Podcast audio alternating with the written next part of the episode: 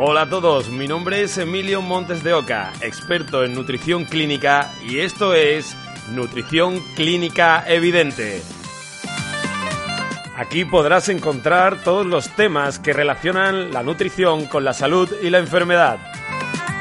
Nutrición durante el embarazo y la lactancia, nutrición para niños y adolescentes y nutrición para jóvenes y no tan jóvenes. En este programa aprenderás todo lo que la nutrición puede hacer para preservarte de la enfermedad y restablecer tu salud. Si quieres vivir más y mejor, quédate con Nutrición Clínica Evidente.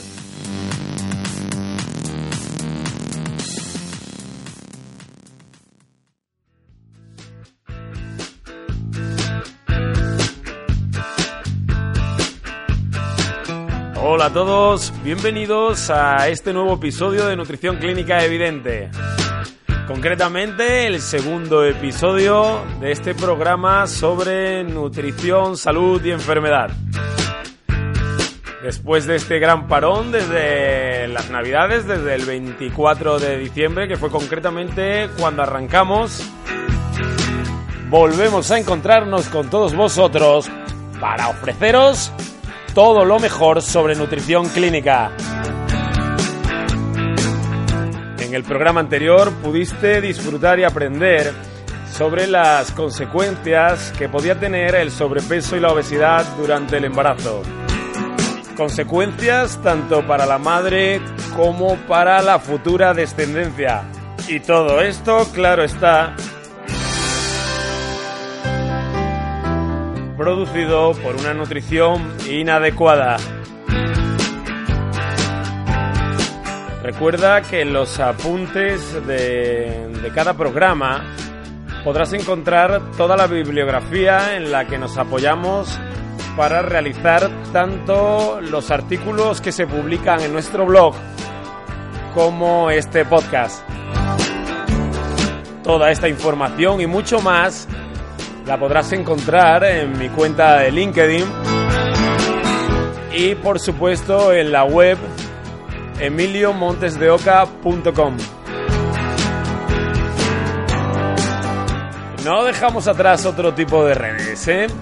Eh, Instagram, Facebook, incluso YouTube. En un breve espacio de tiempo esperamos estar en el mayor número de plataformas para que toda esta información llegue a cuantas más personas, mucho mejor.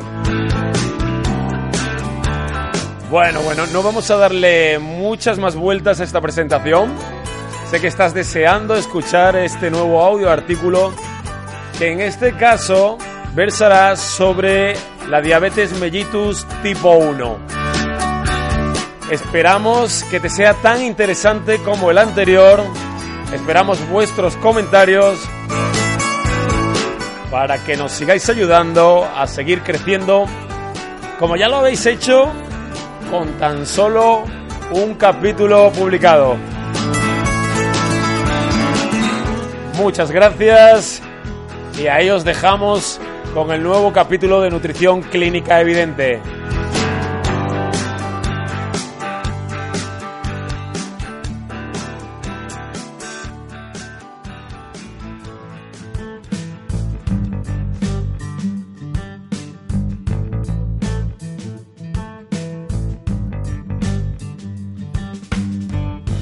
Diabetes tipo 1 es una enfermedad multifactorial y de carácter crónico en la cual se ha producido una destrucción de las células beta del páncreas.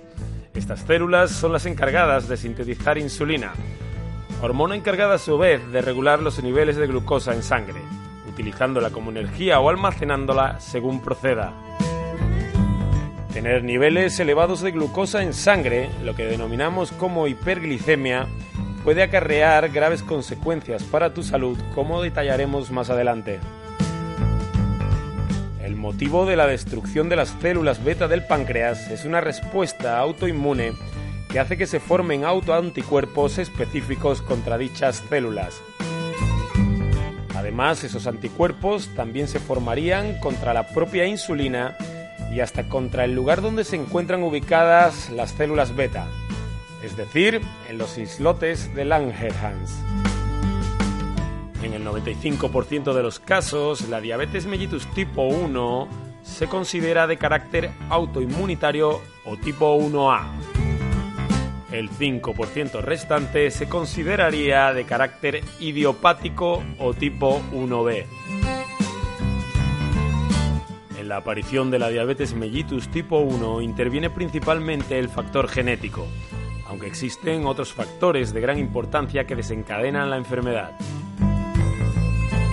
Estos otros factores de los que hablamos y que se han propuesto como desencadenantes de la enfermedad podrían ser diferentes infecciones virales, una dieta rica en gluten, la deficiencia de la vitamina D3, el consumo de la leche de vaca en menores de un año de vida y las diferentes características de la microbiota intestinal. Independientemente de esta propuesta, no se conoce el papel que estos factores tienen en el desarrollo de la enfermedad.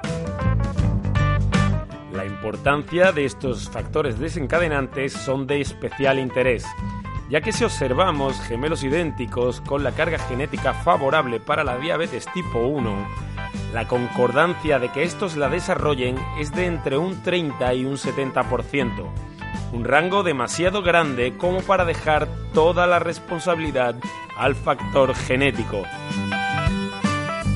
Se puede decir que la diabetes tipo 1 es una reacción inmunitaria. Ante la presentación de un antígeno, los linfocitos pueden desencadenar la respuesta celular y la formación de anticuerpos. Así pues, en el momento que un agente o microorganismo invasor entra en nuestro organismo, se desencadena una respuesta inmunitaria que podría ocasionar una reacción inmunitaria cruzada, atacando las células beta del páncreas. Por tanto, la diabetes tipo 1 se desarrollaría en individuos con una predisposición genética junto con factores ambientales como desencadenantes, ocasionando una respuesta inmunitaria. La diabetes tipo 1 por lo general se suele diagnosticar cuando la funcionalidad de las células beta ya es de apenas entre un 10 y un 30%. La Asociación Americana de Diabetes en 2016 establece los siguientes criterios para el diagnóstico de la diabetes mellitus. Entre dichos criterios encontraríamos la medición del parámetro de hemoglobina glicosilada que en el caso de resultar mayor de 6,5% en dos ocasiones, mostraría un resultado positivo para el diagnóstico de la enfermedad. De igual forma, ese diagnóstico positivo para la enfermedad lo encontraríamos en el caso de que el resultado para la glucosa plasmática en ayuno fuese mayor de 126 miligramos de cilitro en dos ocasiones. Otro de los criterios a seguir para el diagnóstico de la enfermedad sería la medición de la glucosa plasmática posterior a dos horas de curva de tolerancia a la glucosa. En este caso, si el resultado fuera mayor de 200 miligramos de cilitro, también ofrecería un positivo para la enfermedad. Como último criterio para el diagnóstico de la enfermedad, tendríamos la glucosa plasmática al azar con síntomas. También, en este caso, si el resultado fuese mayor de 200 miligramos de cilitro, hablaríamos de un diagnóstico positivo para la enfermedad. Además de tener en cuenta los parámetros expuestos anteriormente, será necesario realizar una medición del péptido C, así como de los anticuerpos contra las células beta para poder diferenciar entre diabetes mellitus tipo 1 y tipo 2. En el caso concreto de la diabetes tipo 1, el paciente presenta autoanticuerpos para las células beta y deficiencia en el péptido C. Para la diabetes tipo 2, no presentaría anticuerpos para las células beta y sí presencia del péptido C. La Fundación de Investigación en Diabetes Juvenil, junto con la Asociación Americana de Endocrinología y la Asociación Americana de Diabetes, han establecido diferentes estadios o etapas para la evolución de la diabetes mellitus tipo 1. La importancia de esta clasificación radica en que si se detectara la diabetes tipo 1 en los estadios iniciales de la enfermedad, sería más fácil prevenir la progresión de esta y evitar así la pérdida de funcionalidad de las células beta, así como la cetoacidosis diabética. En una etapa inicial existiría autoinmunidad para dos o más anticuerpos, sin embargo, se encontraría el paciente con normoglucemia, por lo que no existirían síntomas. En la segunda etapa, al igual que en la etapa anterior, el paciente también presentaría autoinmunidad a dos o más anticuerpos. Además, también presentaría disglucemia o intolerancia a la glucosa. En este caso, tampoco aparecerían síntomas. La tercera y última etapa estaría caracterizada por el cuadro clínico típico de la diabetes. En este caso se trataría de una etapa sintomática. La prevalencia de la diabetes mellitus tipo 1 en España se sitúa entre el 0,2 y el 0,3% sobre el total de la población, lo que equivaldría al 10% aproximadamente de la prevalencia de la diabetes tipo 2. La tasa de incidencia de la diabetes mellitus tipo 1 en España varía de 11 a 12 por cada 100.000 habitantes. A nivel mundial, la prevalencia de la diabetes tipo 1 oscila entre 0,8 y 4,6 por cada 1.000 habitantes, aunque según la Organización Mundial de la Salud, estos datos son solo una aproximación ya que no hay estudios a nivel global. Esta gran variación es debida fundamentalmente a las grandes diferencias por países, razas, edad, sexo o lugar de nacimiento. Así, en la mayoría de los casos, dicha prevalencia se sitúa entre 1 y 1,5 por cada mil habitantes, si bien se ha observado un aumento progresivo de la incidencia durante los últimos años, especialmente a edades más tempranas. Aunque la enfermedad se diagnostica con mayor frecuencia en niños, adolescentes y adultos jóvenes, puede aparecer a cualquier edad. Aunque la destrucción de las células beta del páncreas se produce con una lenta evolución que lleva años, el cuadro clínico se presenta de forma aguda. Este cuadro clínico muestra anorexia, pérdida de peso, poliuria, polifagia y polidipsia.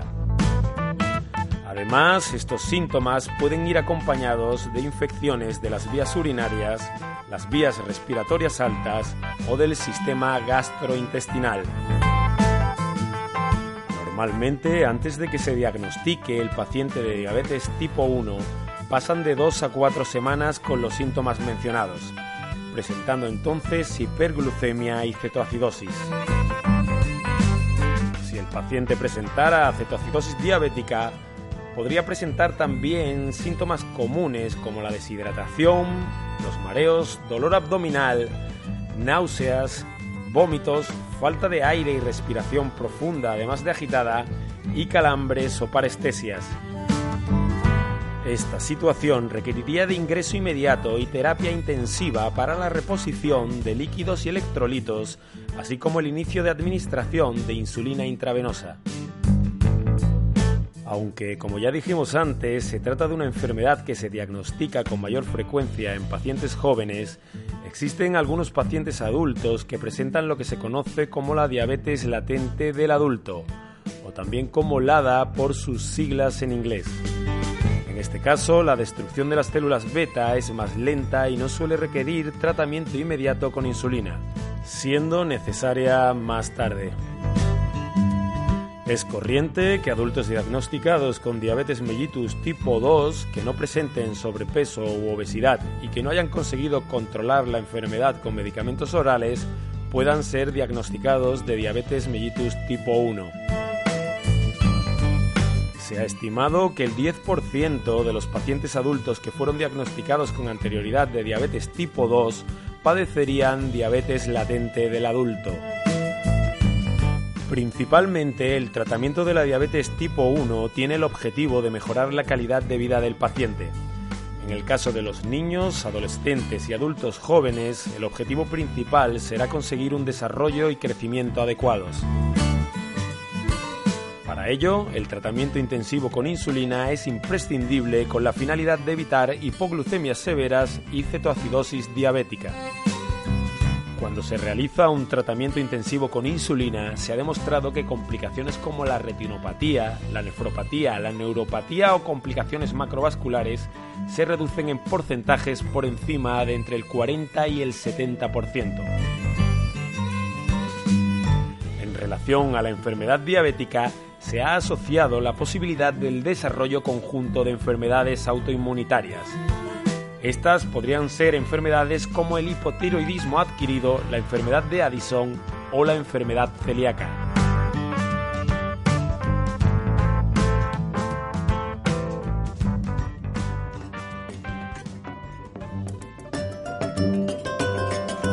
Pues bien, ahora ya después de haber escuchado este nuevo audio artículo, vamos a pasar a resumir y a mostrarte los puntos principales, los puntos esenciales de toda esta información que te hemos presentado. Vamos a ello. Como dijimos al principio del podcast, la diabetes tipo 1 es una enfermedad eh, multifactorial y de carácter crónico. Esta enfermedad se produce debido a una destrucción de las células beta del páncreas. Estas células son las células que se encargan de sintetizar la insulina que es la hormona que se encarga a su vez de regular los niveles de glucosa en sangre. En la aparición de la diabetes mellitus tipo 1 interviene principalmente el factor genético, aunque existen otros factores de gran importancia que desencadenan la enfermedad, si bien no se conoce el papel exacto que juegan. Entre los factores eh, desencadenantes de la enfermedad eh, te relacionábamos una serie de ellos, como podían ser eh, diferentes infecciones virales, una dieta rica en gluten, la deficiencia de la vitamina D3 y el consumo de la leche de vaca en menores de un año de vida. Además, uno de los factores más importantes como desencadenantes de la enfermedad podría ser también las características de la microbiota intestinal.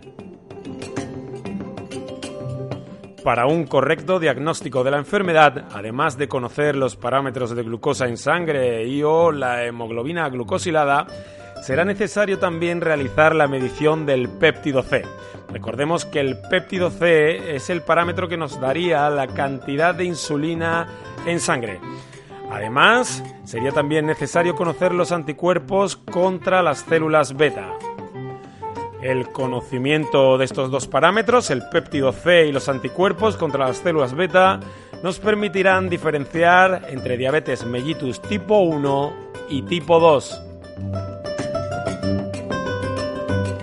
Es interesante saber que la diabetes tipo 1 se diagnostica con mayor frecuencia en niños, adolescentes y adultos jóvenes, aunque la enfermedad puede aparecer a cualquier edad. La prevalencia de la diabetes mellitus tipo 1 en España, eh, entendiendo prevalencia como la cantidad de individuos que son diagnosticados de la enfermedad en un periodo concreto de tiempo, en este caso en 2018, se situaba entre el 0,2 y el 0,3% sobre el total de la población. Y la tasa de incidencia, que sería el número de casos nuevos registrados, en este caso, para el periodo de 2018 y también en España, varía de 11 a 12 por cada 100.000 habitantes. El cuadro clínico de la enfermedad se presentaría de forma aguda y sus principales características serían la anorexia, la pérdida de peso, la poliuria, la polifagia y la polidipsia. Es muy importante diferenciar dentro de estas características la anorexia nerviosa de la anorexia. Si bien ambas se definen como el trastorno de la conducta alimentaria que conlleva la pérdida de apetito o falta de deseo de comer por alguna causa o síntoma, en ningún caso, en el lugar que nos ocupa, la causa de esta anorexia sería el miedo a comer y sí sería la propia enfermedad de la diabetes. En cuanto a la poliuria, estaríamos hablando de una necesidad aumentada de orinar. Por polifagia entenderíamos una necesidad aumentada de comer, una sensación imperiosa e incontenible de hambre. Y por polidipsia, esa misma necesidad exagerada y urgente de hidratarse. Además, estos síntomas pueden ir acompañados de infecciones de las vías urinarias, de las vías respiratorias altas, que serían la tráquea, la laringe y la faringe, o del sistema gastrointestinal. El diagnóstico tardío podría presentar hiperglucemia y cetoacidosis. Si el paciente presentara cetoacidosis diabética, podría mostrar también deshidratación, mareos, dolor abdominal, náuseas, vómitos, falta de aire y respiración profunda, además de agitada, y calambres o parestesias. Esta situación requeriría de ingreso inmediato y terapia intensiva para la reposición de líquidos y electrolitos, así como el inicio de administración de insulina intravenosa. El tratamiento de la diabetes tipo 1 tendrá como objetivo principal la mejora de la calidad de vida del paciente y en el caso concreto de niños, adolescentes y adultos jóvenes, la consecución de un desarrollo y crecimiento adecuados.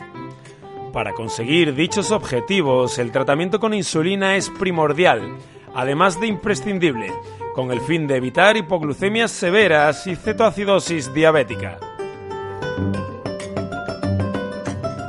La educación nutricional y emocional a largo plazo se presenta como la herramienta necesaria junto con un control glucémico intensivo para la reducción de las complicaciones derivadas de la diabetes.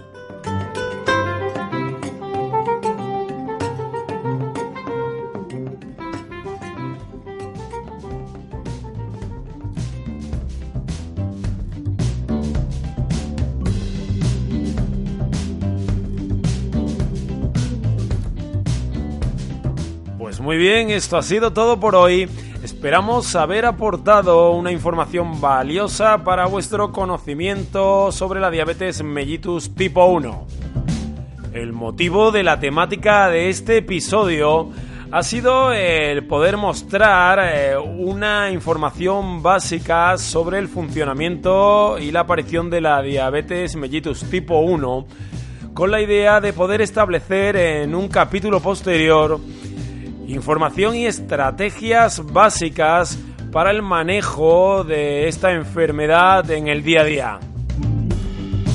Si te gustó el programa, no olvides suscribirte en algunas de las plataformas donde estamos alojados. Evox, iTunes o Spotify. Si te gustó de verdad, no olvides también darnos una valoración de 5 estrellas. Esos pequeños gestos son los que hacen que podamos seguir por aquí. Además, si quieres encontrar más información sobre nutrición clínica, puedes hacerlo en la página web emiliomontesdeoca.com. También puedes seguirme si lo deseas en mi perfil de LinkedIn y próximamente en Twitter, Facebook e Instagram. En el próximo programa trataremos un tema tan interesante como la alimentación para niños deportistas. Esperamos aportar información de valiosísimo interés y que sigas ahí con muchas ganas de escucharnos. Pasa una buena semana y por supuesto nos vemos en unos días en Nutrición Clínica Evidente.